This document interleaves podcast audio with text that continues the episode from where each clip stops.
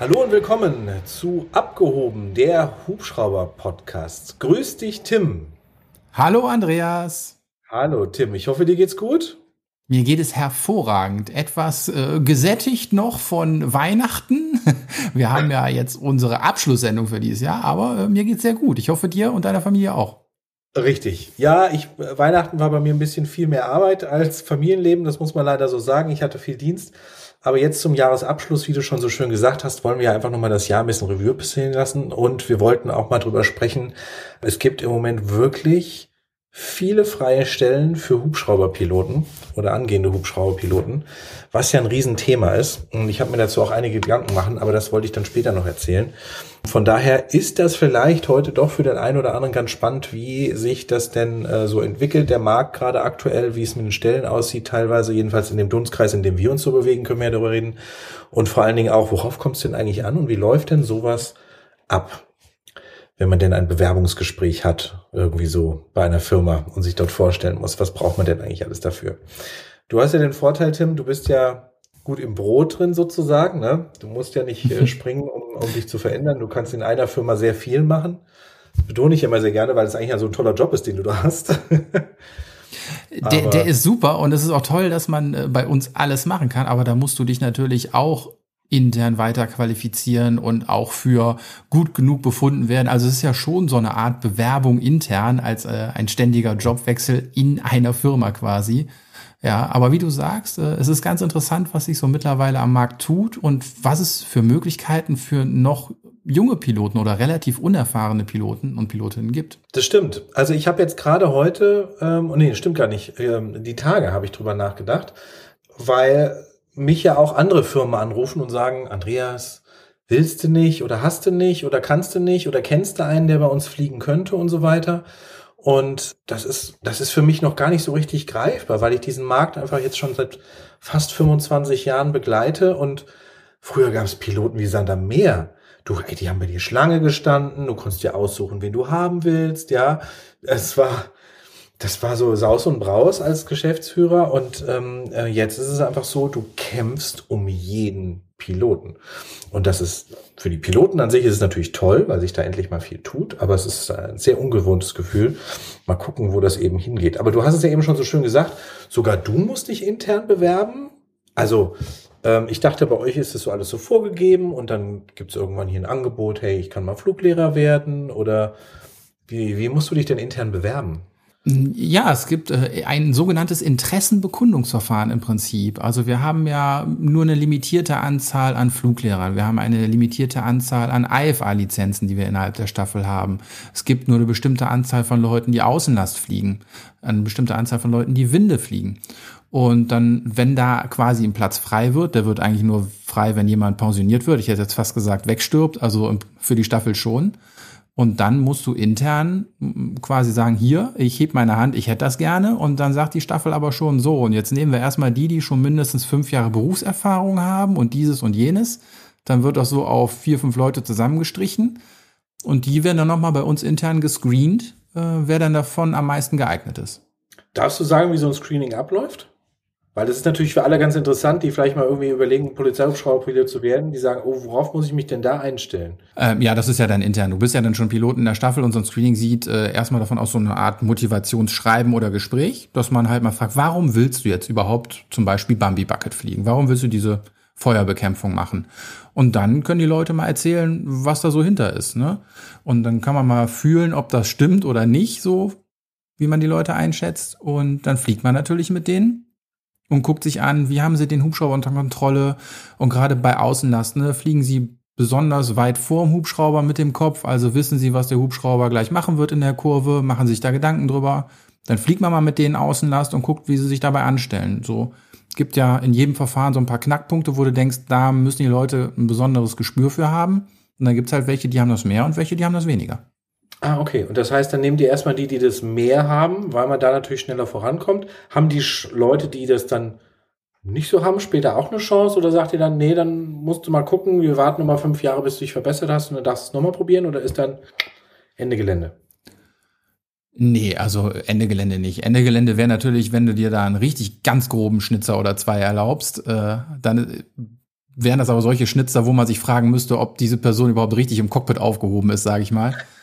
Okay, verstehe. Ja. Nein, aber generell hat, hat fast jeder immer wieder die Chance. Also wenn da Stellen frei werden und jemand fühlt sich dafür berufen und ähm, wir denken, dass es zumindest eine Möglichkeit wäre, dann gucken wir uns die Leute an, ja. Schick, ja, so siehst du mal, dann musst du dich sogar intern bewerben, damit du da weiterkommst. Ist denn die Chance groß, dass du da irgendwie weiterkommst? Weil es könnte ja auch sein, dass sich sehr viele, wie du schon sagst, immer auf diese Stellen bewerben und dann ist ständig ja immer wieder so ein Pool von Leuten da, dass du da trotzdem irgendwie immer einen hast, der irgendwie besser ist als du. Weil du hast ja irgendwie Leute. Ja, das kann, das kann dir natürlich passieren. Das ist natürlich auch immer so ein bisschen, wo tummeln sich die Jahrgänge, wo haben wir gerade ganz besonders viele. Ähm, ich habe so ein bisschen das Glück gehabt, ich war so so ein Zwischenjahrgang. Wir haben viele, die sind fünf bis zehn Jahre älter als ich. Dann haben wir viele, die sind so mindestens fünf Jahre jünger als ich. Das heißt, ich schwimme da in so einem Bereich, man kam gar nicht an mir vorbei. also. Praktisch. Ja, ja, ich musste gar nicht so viel können wie die anderen, äh, um das zu kriegen, äh, was ich wollte. Ja, Nein, ich glaube, ich kann das schon ganz gut machen, was ich da tue. Aber es ist natürlich gemein, wenn du gerade so fünf, sechs Leute hast, die alle das Gleiche wollen und alle gleich alt sind, dann bleiben zwangsläufig welche auf der Strecke und müssen sich einen anderen Weg suchen. Aber es ist ja auch so bei uns, dass wir so viele Aufgaben haben, dass im Prinzip schon jeder seine Ecke findet und seine Nische. Und wir versuchen auch, auch wenn es mal ein bisschen länger dauert, wenn jemand sagt, mein Leben geht für Aus- und Fortbildung drauf und wir haben keine Fluglehrerstelle, dann gucken wir schon, dass wir die Person dann als TRI vielleicht integrieren können und dann halt nicht lizenzrechtliche Sachen zu schulen, sondern vielleicht so Sonderverfahren. Da findet sich eigentlich immer ein Weg. Oh, wie praktisch. Ja, siehst du mal. Ja, das läuft ja bei uns im zivilen Bereich. Ich meine, läuft das ja ein bisschen anders. Also wenn du da, musst du ja als Hubschrauberpilot, wenn du irgendwo anfängst, eigentlich meistens immer die Firmen wechseln, damit du irgendwie weiterkommst, weil mal angenommen, du bist jetzt, wie wir auch die Piloten oder Pilotinnen kennen, ne, mit der Pipeline erstmal unterwegs, dann sind das meistens Unternehmen, die sind eben auf Pipeline spezialisiert oder andere Arbeitsflüge. Wenn du dann sagst, jetzt habe ich genug vom Pipeline fliegen, jetzt will ich Fluglehrer werden, dann gehst du wahrscheinlich irgendwo in eine große Flugschule rein, machst da deinen Fluglehrer und schulst erstmal da, dass du Fluglehrer Erfahrung kriegst, das ist halt immer bei uns immer so mit einem Riesenaufwand verbunden, wo du dich immer wieder neu bewerben musst. Immer wieder alles neu, alles neu. Dann fällt dir ein, ach, Filmflüge sind eigentlich ganz cool oder streuen und sprühen und ähm, ja, bist dann eigentlich im Gegensatz zu dir ständig irgendwie nach einem Unternehmen wechseln oder am Umschulen oder am Umziehen halt leider eben auch, ja. Mhm. Das ist ja alles bei uns in Deutschland ein bisschen quer über das Land verteilt, dass es nur wenige Unternehmen gibt.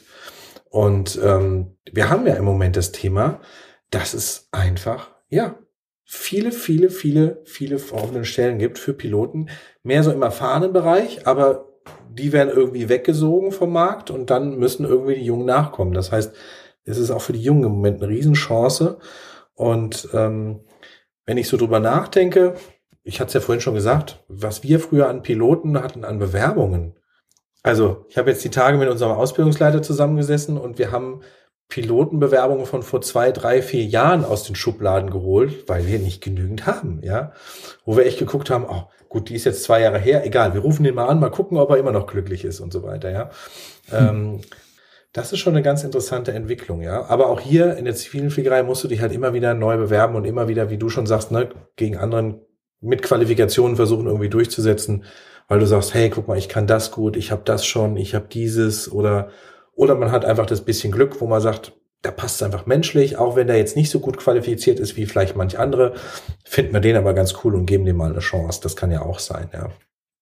Das gibt's also eben auch. Mal, mal so ein Gedankenspiel, wo, woran liegt das jetzt? Ähm, also bei uns kann ich gleich noch was zu sagen, weiß ich ganz genau, woran un, unser Problem liegt, wenn wir mal nicht genug haben für ein Sonderverfahren. Ähm, aber bei euch ist das noch so Spätfolgen der Corona-Pandemie, dass da viele vielleicht aus dem Job rausgegangen sind oder ist es so ähnlich wie bei uns, dass die Leute halt ein Leben lang ihre Sache machen und auf einmal sind sie weg und keiner hat dran gedacht, dass sie ersetzt werden müssen? nee, also bei uns ist es so, ich würde mal sagen, wenn ich das jetzt mal so zusammenfasse aus meiner Sicht, Früher hatten wir viele Piloten. Das lag aber auch daran, dass viele aus der Bundeswehr rausgekommen sind, die Pilot waren und die natürlich dann auch viele Plätze im zivilen Bereich besetzt haben, weil natürlich die eine super Ausbildung hatten, die hatten viel Flugerfahrung, die hatten IA, die hatten Nachtsichtbrillen, die hatten Twin-Engine-Erfahrung, dies, das, jenes. Das hast du ja nicht von heute auf morgen als ziviler Hubschrauberpilot, ne? weil du musst ja meistens alles selber zahlen. Und irgendwann fiel der Bundeswehr ein. Äh, das war jetzt so vor zehn, zehn, zwölf Jahren und so weiter, da war das ganz groß. Wir haben viel zu viele Piloten, die müssen alle weg und wir geben denen auch noch Geld. Hauptsache, die sind alle raus. Und da sind so viele Bundeswehrpiloten auf den Markt gekommen, dass äh, die überhaupt gar keine Chance hatten, überall einen Job zu bekommen, weil wir hatten ja ohnehin schon viele Piloten. So, und das heißt, die, die keinen Job bekommen haben, die haben dann die Lizenzen verfallen lassen. Und dann kam dann aber auch nichts mehr nach, weil die Bundeswehr ja viel rausgeschoben hatte. Viele davon haben die Lizenz abgegeben. Und dann fiel der Bundeswehr ein, um Gottes Willen, wir haben viel zu wenig Piloten, wir brauchen, wir brauchen sofort wieder Piloten. Ja, also genau das Umgekehrte und haben geguckt, können wir alte Piloten, die vielleicht auch schon gar nicht mehr fliegen, können wir die wieder irgendwie reinholen oder fliegen die irgendwo, können wir die wieder reinholen. Und seitdem kommen jetzt auch gar nicht mehr so viele nach oder fast gar keiner mehr, kann man eigentlich sagen. Was natürlich den zivilen Markt total geöffnet hat, aber der ja gar nicht darauf vorbereitet ist, dass irgendwie jetzt Massen von Piloten auf einmal ausgebildet werden. Die Kapazitäten sind natürlich da, aber du musst halt auch überlegen, die Leute müssen auch noch die Lizenz selber zahlen. Das heißt, es gibt dann nicht irgendwie eine Riesenwelle, wo man sagt, hey, wir brauchen Piloten und dann bewerben sich irgendwie viel mehr, weil jetzt irgendwie auf einmal viel mehr das Geld haben, das zu machen, sondern eigentlich kannst du plus minus über den Daumen sagen, sind es immer die gleiche, plus minus immer die gleiche Masse, in Anführungsstrichen, die jedes Jahr in Deutschland zum Berufspiloten ausgebildet wird. Das wäre nicht irgendwie mehr. So, und die Luftrettung wächst, die Luftrettung zieht, es gehen jetzt ganz viele wieder in Rente. Bundespolizei hat ja auch das Thema, aber da kannst du ja gleich was zu sagen. Ne? Ja, und es werden ja trotzdem nur genauso viele Piloten in den Flugschulen in Deutschland ausgebildet. Die Kapazitäten sind da, um mehr zu machen, aber es werden nicht mehr Leute, die sich das leisten können, eben einfach. Es wird eigentlich immer schwieriger. Mhm. Weil jetzt, wo die Zinsen hochgehen auf vier, fünf, sechs Prozent und du musst irgendwie 120.000 Euro finanzieren, holla die Waldfee. Ein positiver Aspekt ist aber darin, dass natürlich auf einmal die Gehälter anfangen zu steigen bei den Hubschrauberpiloten im zivilen Bereich, weil auf einmal ist das nicht mehr verhandelbar. Du musst um einen Piloten so ein bisschen kämpfen. Das heißt, du musst ihm auch um Gehalt bieten. Früher musst, konntest du sagen, pass mal auf, bring am besten noch Geld mit.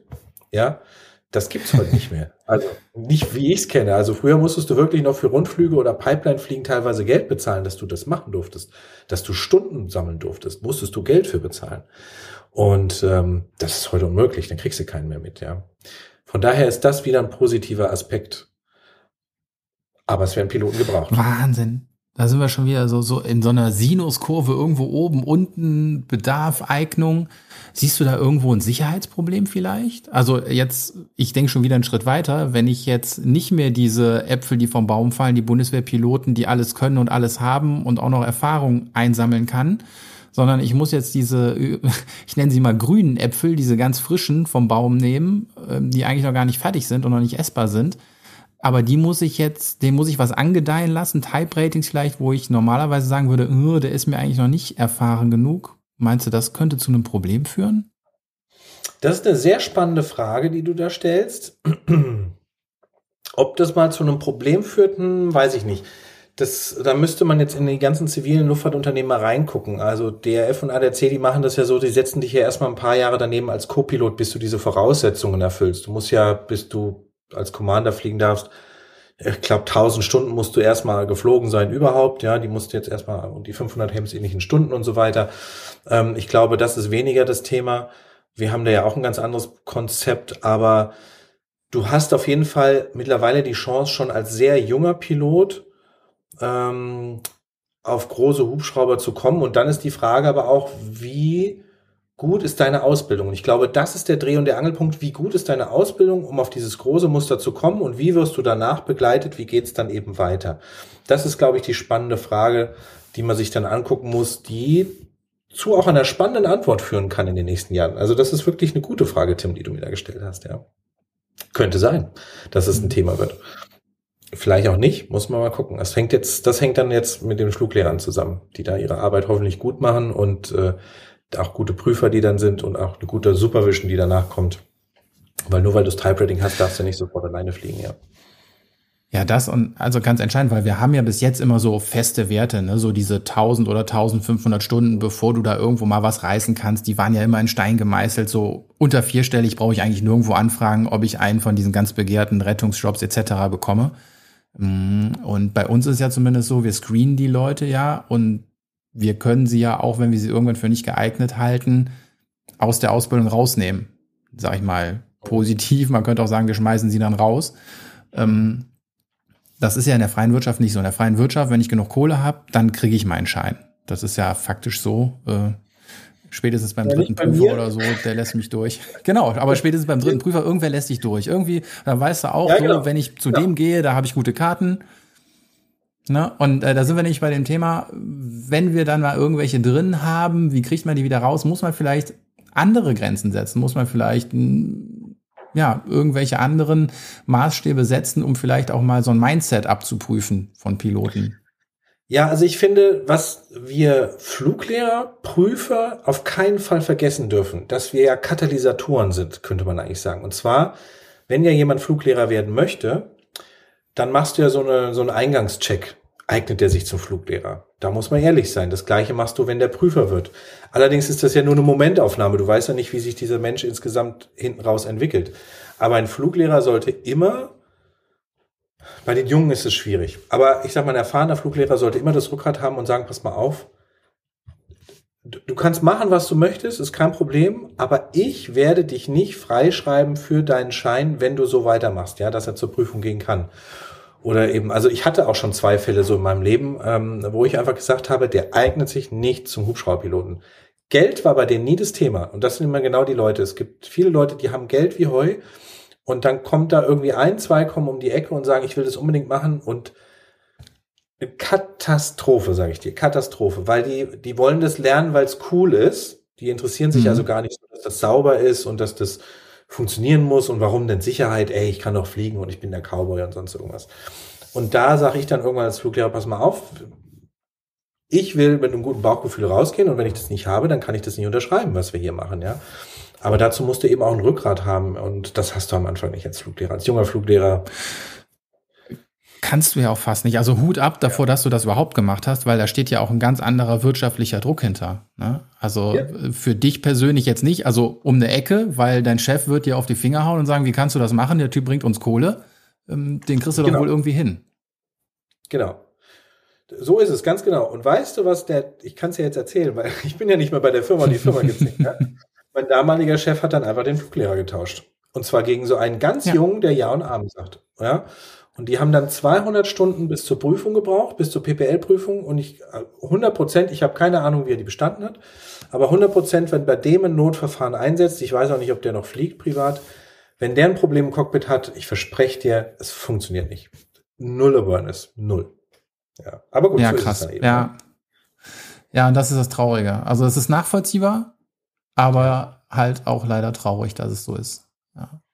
So ist es. Mann, wir sind nach Weihnachten und vor Silvester und haben so, ja, aber man muss halt die Themen auch ansprechen, wie sie sind. Da äh, hilft auch keine Jahreszeit und keine Feierlichkeit, da muss man ehrlich bleiben. Aber wo du sagst, ne, du hast äh, mal zwei Leute da nicht freigeschrieben.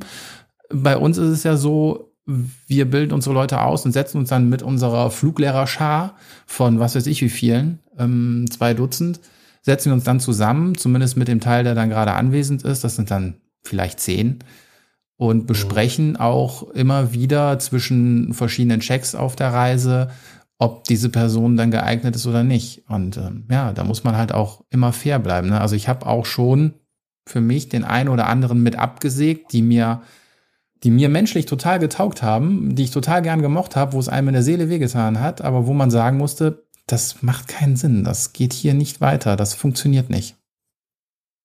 Ähm, du sprichst jetzt von Schülern gerade, richtig? Ich spreche jetzt von Schülern, genau, ja, ja. Ich nicht. Also ne, in der Luftfahrerschule, wenn wir da natürlich ja. unter den Lehrern reden und irgendwann gibt's dann halt so wie Klassenkonferenzen, ne, wo man dann halt bespricht, kommt er in die nächste Jahrgangsstufe, hm, da muss man halt bei dem einen oder anderen, wie gesagt, sagen, na, mag ich persönlich, aber wird einfach kein guter Polizeipilot werden. Und bevor wir uns da und ihm selber oder ihr selber diesem Risiko aussetzen, eventuell mal eben nicht richtig zu reagieren, beenden wir das lieber frühzeitig. Jetzt haben wir aber in der zivilen Wirtschaft den Vorteil, dass wir sagen können, wenn sich einer nach der Einstellung doch nicht eignet, dass wir da natürlich als Unternehmen reagieren können und sagen können, du, das, das passt alles nicht, das harmoniert nicht, warum auch immer, keine Ahnung, Probezeit, beenden wir das Thema lieber hier, das, das geht einfach nicht so weiter, warum auch immer. Wie macht ihr das denn, wenn ihr einen jetzt in euren Reihen habt irgendwie und so weiter? Der fertig ist mit der Ausbildung, ihr seid ja auch verbeamtet, oder? Ja, ja, um Gott, also du bist ja auch nicht als Pilot verbeamtet, du bist ja als Polizeibeamter verbeamtet. Also es gab schon die Fälle, wo Leute natürlich aus dem Flugdienst, das hört sich so, so toll an, entfernt wurden, mhm. ähm, weil sie halt nicht mehr tragbar waren aus verschiedensten Gründen oder selber den Flugdienst verlassen haben, weil sie das nicht mehr wollten. Und die werden dann natürlich ganz normal wieder bei der Polizei oder also Landes- oder Bundespolizei eingesetzt auf anderen Dienstposten. Das ist ja nicht das mhm. Problem.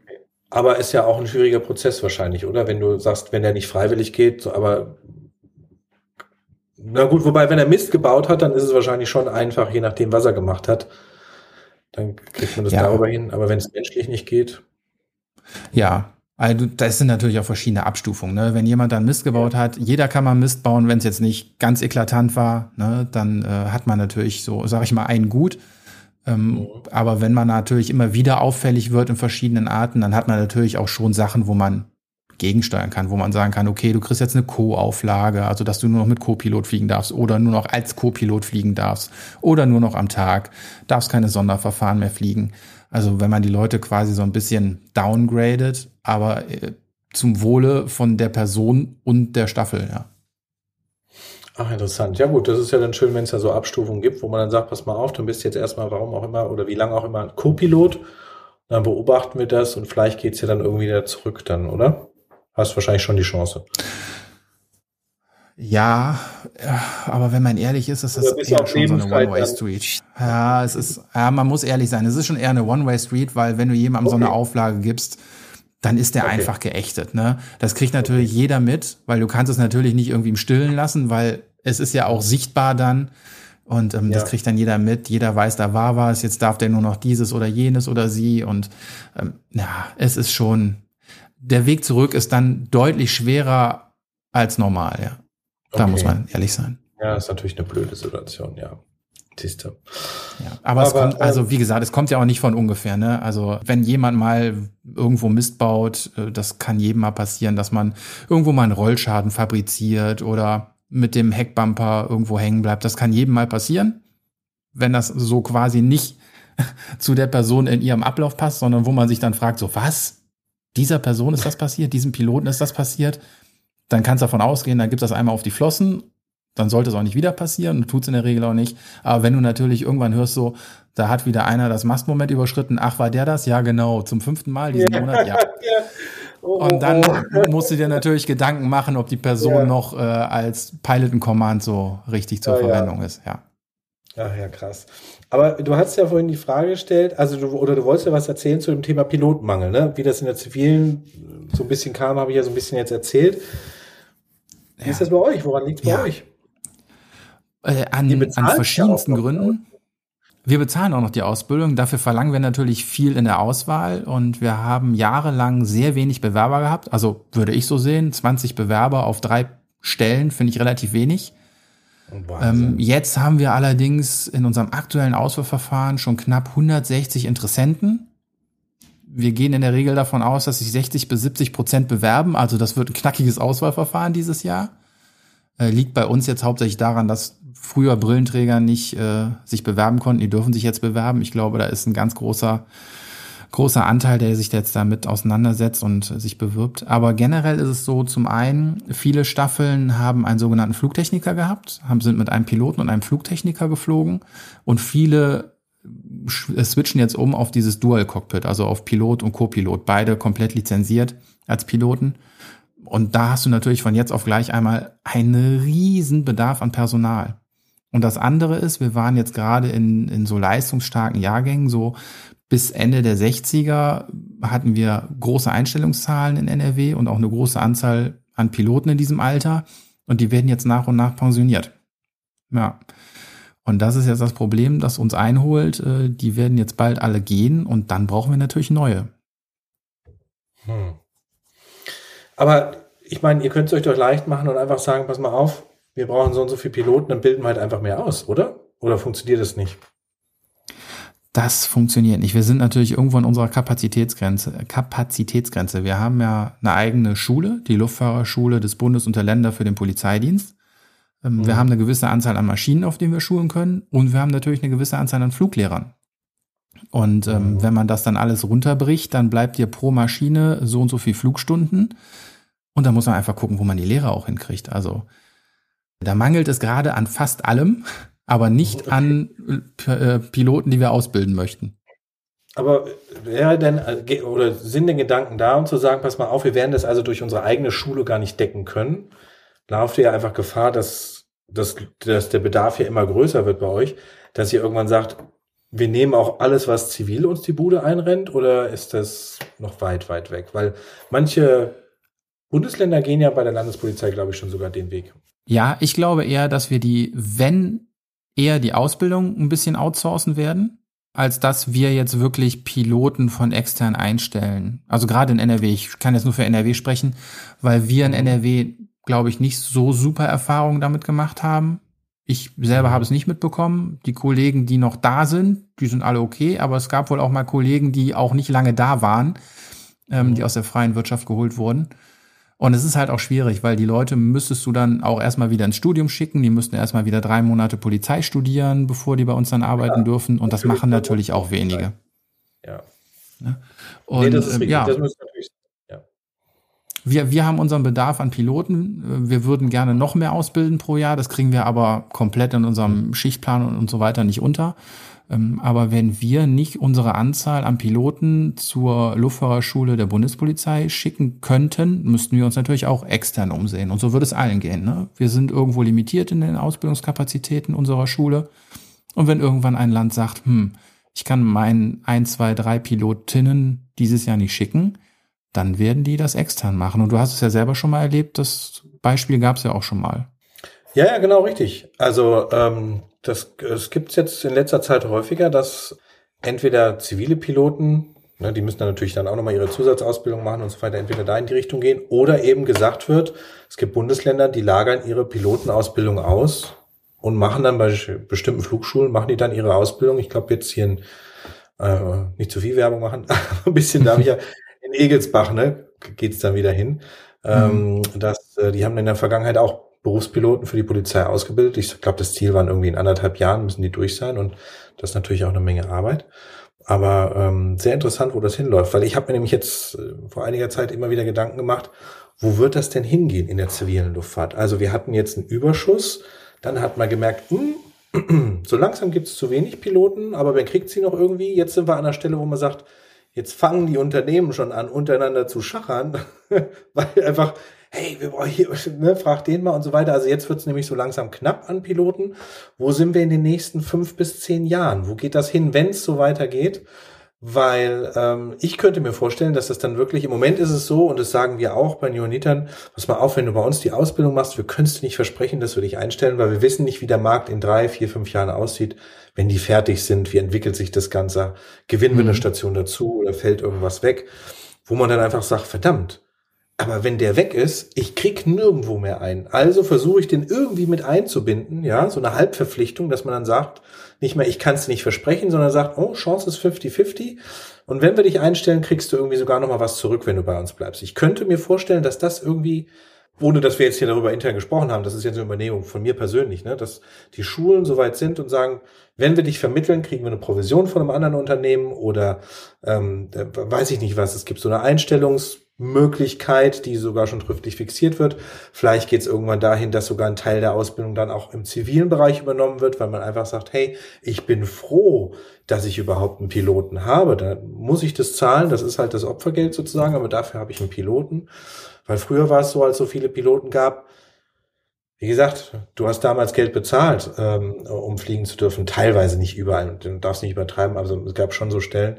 Aber, oder du musstest das Type-Rating zahlen, wenn du irgendwo eingestellt wirst. Das kannst du vergessen heute bei irgendjemandem. Da sagt dir einer, nee, das zahle ich nicht. Du bist nämlich froh, wenn du einen Piloten kriegst, der irgendwie auf dich passt, ja. Also, mhm. ich bin gespannt. Ich bin gespannt, wo dieser Markt hingeht. Und äh, Tim, wenn du dich mal bei uns bewerben willst, wie gesagt, die Chancen sind sehr, sehr gut. ah, das ist schön zu hören, dass ich da noch eine Alternative habe. Ja, das auf jeden Fall. Ja, aber ähm, wenn, wenn, wenn wir jetzt davon reden, dass wir jetzt auf einmal junge Piloten früher nachziehen, als wir wollen, ne, bei uns habe ich mir da natürlich auch schon Gedanken gemacht. Bei uns äh, werden, ja, das ist mein Wunsch. Also das ist jetzt auch so, äh, da rede ich jetzt nicht für die Polizei NRW, sondern das ist der Tim, der als äh, stellvertretender Leiter von Aus- und Fortbildung sich Gedanken gemacht hat. Ähm, ich würde super gerne bei uns den Kommandantenstatus einführen, den gibt es bis jetzt noch nicht. Und dann nämlich die Möglichkeit zu haben, Piloten früher äh, an Spezialverfahren zu bringen, als das bis jetzt der Fall war. Bis jetzt, wie gesagt, war das immer so ja nach fünf, sechs Jahren, frühestens, teilweise erst nach zehn, bist du in den Genuss gekommen, Spezialverfahren zu fliegen, weil du bei uns die auch direkt als Pick immer fliegst. Und mhm. ähm, da fände ich das jetzt positiv, wenn wir da so einen Kommandantenstatus einführen würden, dass du halt einen alten, erfahrenen dabei hast, der immer Chef im Ring ist, egal wo er im Hubschrauber sitzt, und du als junger Pilot oder Pilotin dann erstmal daran geführt werden kannst. Das werden wir jetzt bei uns so einführen. Aber bei euch, wenn ihr die jetzt nachzieht, die sind ja dann Single Pilot unterwegs in der Rettung zum Beispiel, oder? Genau. Also wir fliegen ja so fast ausschließlich, je nachdem, was für eine Station ist. Aber die meisten Sachen fliegen wir Single Pilot. Ähm, bei uns ist ja der normale Werdegang, und das hatte ich auch schon mal in einer anderen Folge erzählt, du gehst erstmal Pipeline fliegen, dann gehst du auf den kleinen Rettungshubschrauber und dann auf den großen.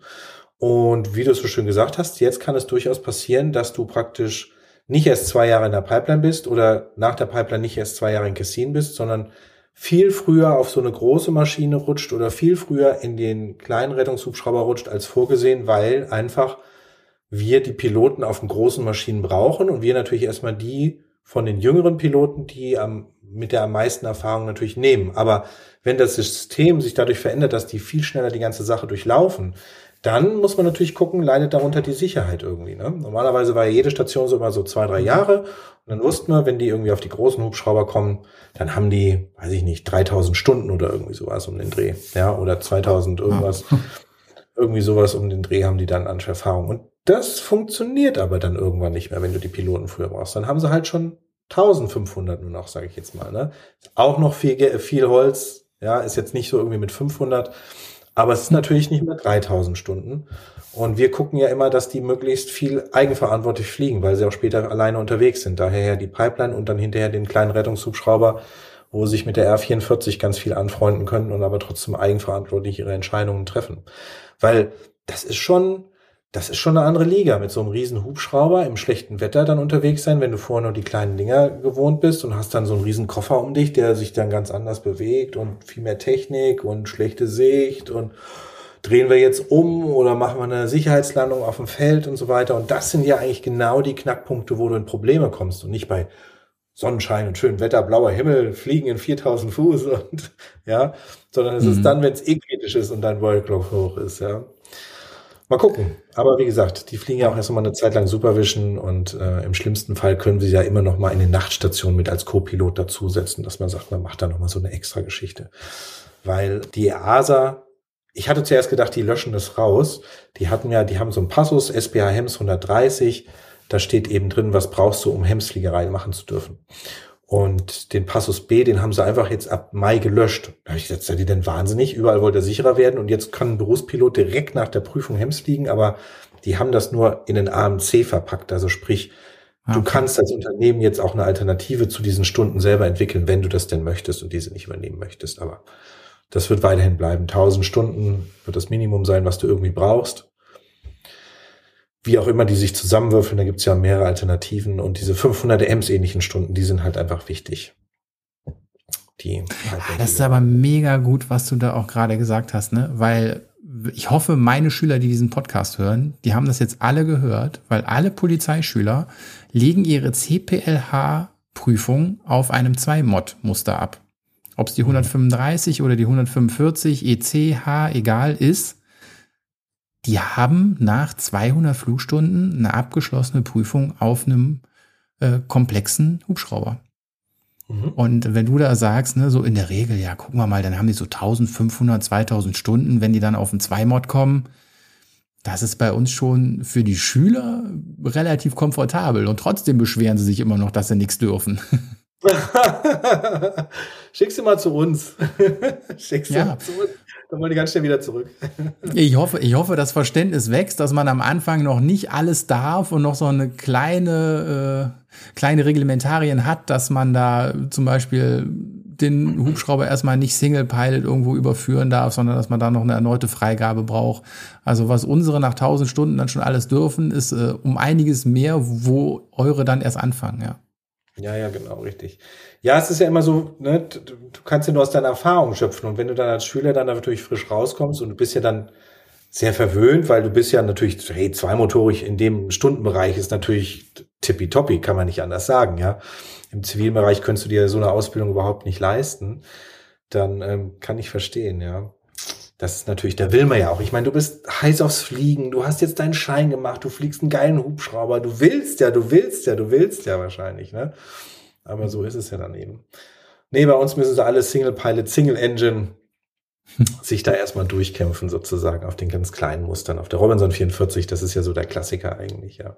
Und das ist auch das, mhm. was wir, wo wir aktuell dringend suchen.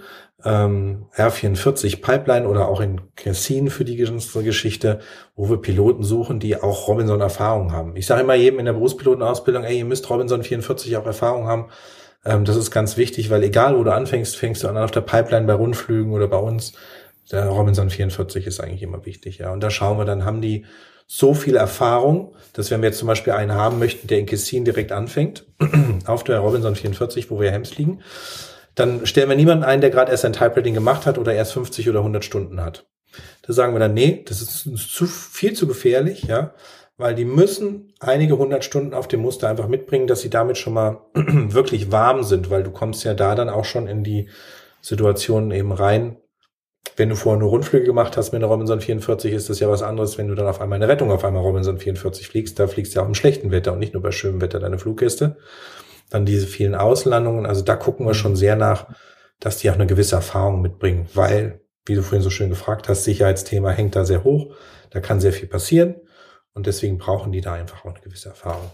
Ja, auch der Einsatzdruck, ne? also der Erfolgsdruck im Einsatz, dass du dann ja. halt irgendwo hin musst, der ist ja natürlich ein ganz anderer. Also das kenne ich auch von mir selber. Wenn wir eine Person im Rhein haben, da habe ich tendenziell auch mal fünf Pulsschläge mehr, als wenn wir genau, irgendwo so eine Streife nämlich, ne? Und wenn dann das Wetter auch noch so ah, ist und du sagst, komm, wir probieren's, ne? Und dann mm, so, ja, schon irgendwie, ja, da, das ist eben genau das und da geht's dann schief. Das ist dann eben das, oder da kann es dann schief gehen, sagen wir es mal eben so. Und in die Situation wollen wir erst gar nicht kommen, sondern dass die auch mit hohem Puls irgendwie sagen können, ich, ich lasse es bleiben, wir machen den Einsatz nicht. Ja, es geht einfach nicht, es ist zu gefährlich, bevor wir alle dabei draufgehen. Ähm, oder so kann ein anderes Rettungsmittel schneller da sein als wir zum Beispiel, ja. Hm. Aber das ist wieder so eine Sache von Aber Erfahrung. was, was du, ja, absolut. Ja, da brauchst, da brauchst du Erfahrung, da musst du halt die Einsatz auch mal geflogen haben, um auch so ein bisschen die Ruhe und das Gespür dafür ja. zu entwickeln, ja. Was wolltest du ihm noch fragen, Tim? Du hast noch was.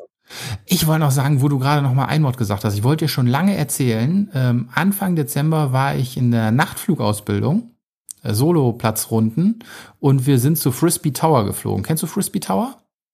Nee.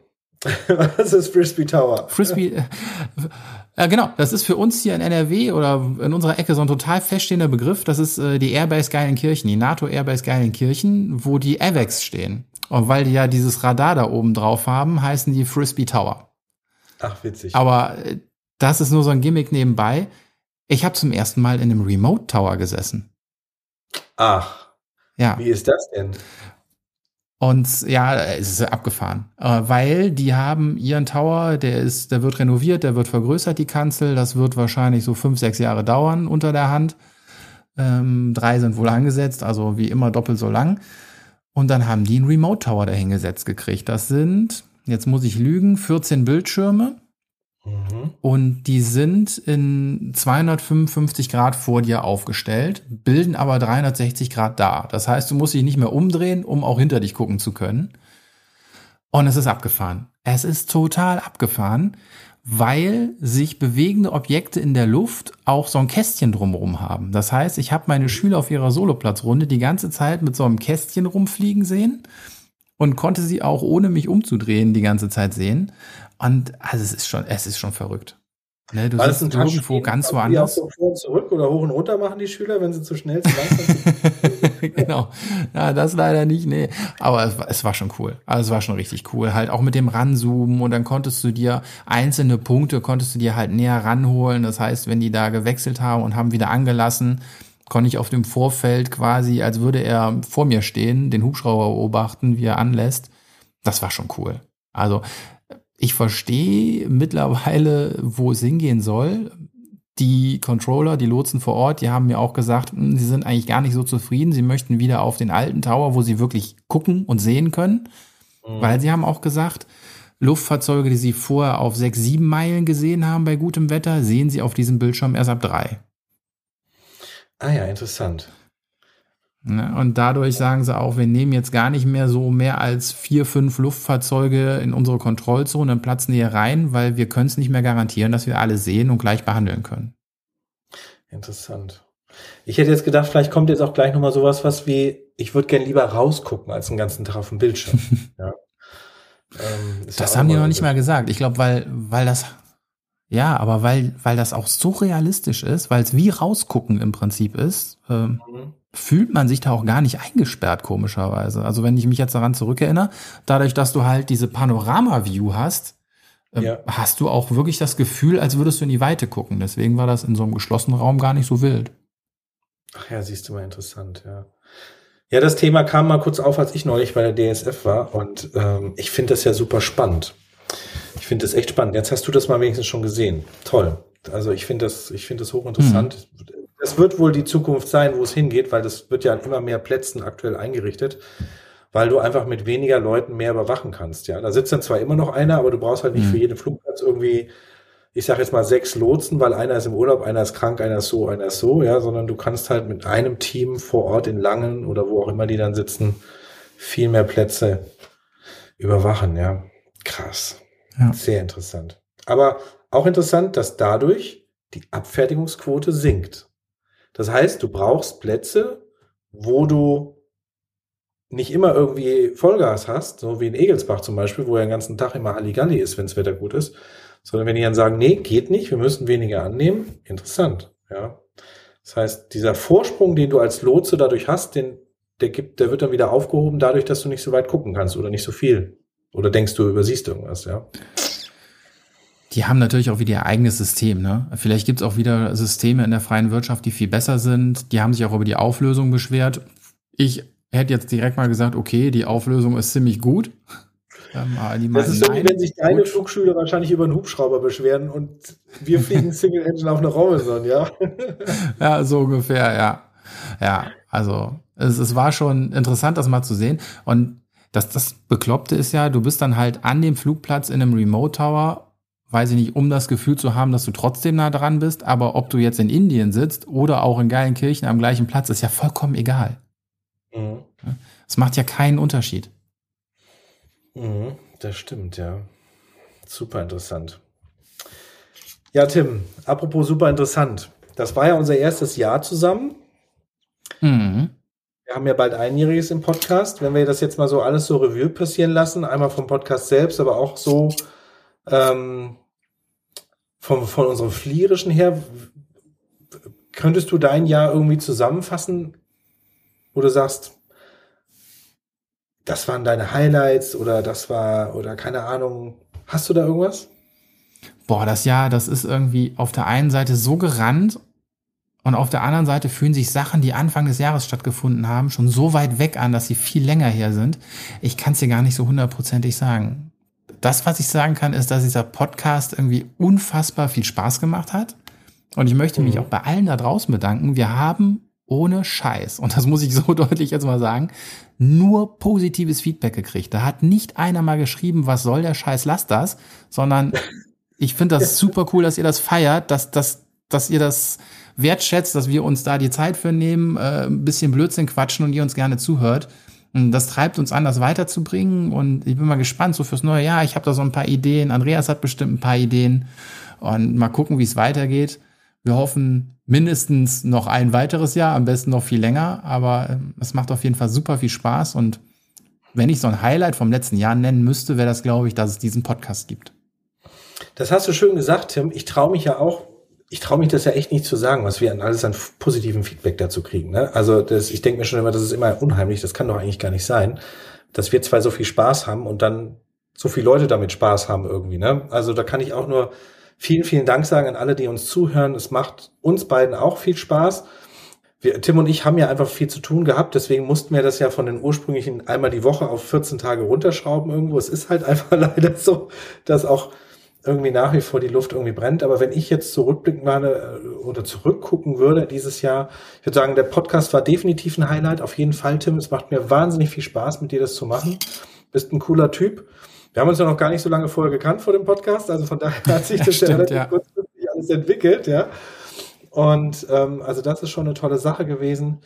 Aber auch so insgesamt dieses ganze Jahr, was wieder alles passiert ist, wen man dadurch kennenlernt, was es an neuen Möglichkeiten gibt. Die Messe habe ich ja leider äh, verpasst jetzt in Madrid, deswegen ich freue mich auf Amsterdam. Da wird die nächste Messe ja sein, Anfang November 2024. Ähm, also da gilt eigentlich mein Dank eher dir, Tim, dass ich echt sagen muss, vielen, vielen Dank für diese tolle Idee. Ähm, das ist wirklich ein Highlight gewesen dieses Jahr. Boah, da macht mein Herz ein Hüpferchen. Du bist auch ein cooler Typ übrigens. Nein, vielen Dank. Und ähm, wo du die Messe in Amsterdam ansprichst, sollen wir uns mal Ziele für nächstes Jahr setzen? Ich habe da nämlich schon ein Ziel, wenn ich an Amsterdam denke. Ich möchte, dass wir einen Live-Podcast auf einer Bühne machen. Von mir aus auch in Englisch, weil die oh. Messe wahrscheinlich wieder auf Englisch ist. Aber das fände ich voll geil, wenn wir einen Live-Podcast von der Hubschraubermesse in Amsterdam machen könnten. Das wäre eine coole Sache, das stimmt. Auf Englisch. Ich bin gespannt. Ja, lass uns das machen. Das ist eine tolle Sache. Das kriegen wir auch hin, das organisiere ich. Perfekt. Wir brauchen nur noch ein Thema. Aber das finden wir bis dahin. das kriegen wir hin. Ja, auf jeden Fall. Da gibt's tausend Themen und da gibt's auch tausend super gute Leute, die da sind, die wir dann einfach zu Talkgästen einladen können. Vielleicht können wir das, ja, wir überlegen uns was, wir überlegen uns was. Mir fallen schon wieder tausend Sachen ein, die man da alle machen kann. Wir überlegen uns was, gucken wir mal. Also genau, fünfte bis siebte November ist es, wenn ich mich recht erinnere, nächstes Jahr in Amsterdam 2024. Ich habe mir es fest eingeplant. Dieses Jahr hat es ja leider nicht geklappt, aber ich habe es mir fest eingeplant. Und ja, Tim, dann würde ich sagen, dann wünschen wir allen einen ganz tollen Rutsch ins neue Jahr. Weit ist es ja nicht mehr bis zu unserem Einjährigen. Mitte Januar haben wir Einjähriges in dem Podcast. Ich hoffe, ihr seid gut über Weihnachten gekommen. Jetzt kommt das neue Jahr. Wir sind gespannt und drücken allen natürlich ganz, ganz fest die Daumen, ähm, dass es auch weiterhin irgendwie so privat läuft, wie es laufen soll oder eben auch beruflich. Tim und ich überlegen uns dann die nächsten Themen, was an die Reihe kommen wird. Ich freue mich auf jeden Fall auf die nächsten Podcast-Folgen, weil es einfach eine schöne Sache ist. Und nochmal vielen Dank, dass ihr uns so begleitet und äh, da so viel Spaß dran habt. Es macht uns zwei auch wirklich viel, viel Spaß. Ja, von mir auch. Kommt gut ins neue Jahr böllert weniger, denkt an die Tiere, das nochmal von mir. und ansonsten hören wir uns im neuen Jahr in 2024 und mal gucken, was kommt. Ich freue mich auf euch, ich freue mich auf neue Gespräche mit dir. Macht's gut. Ciao, Tim. Macht's gut da draußen. Tschüss.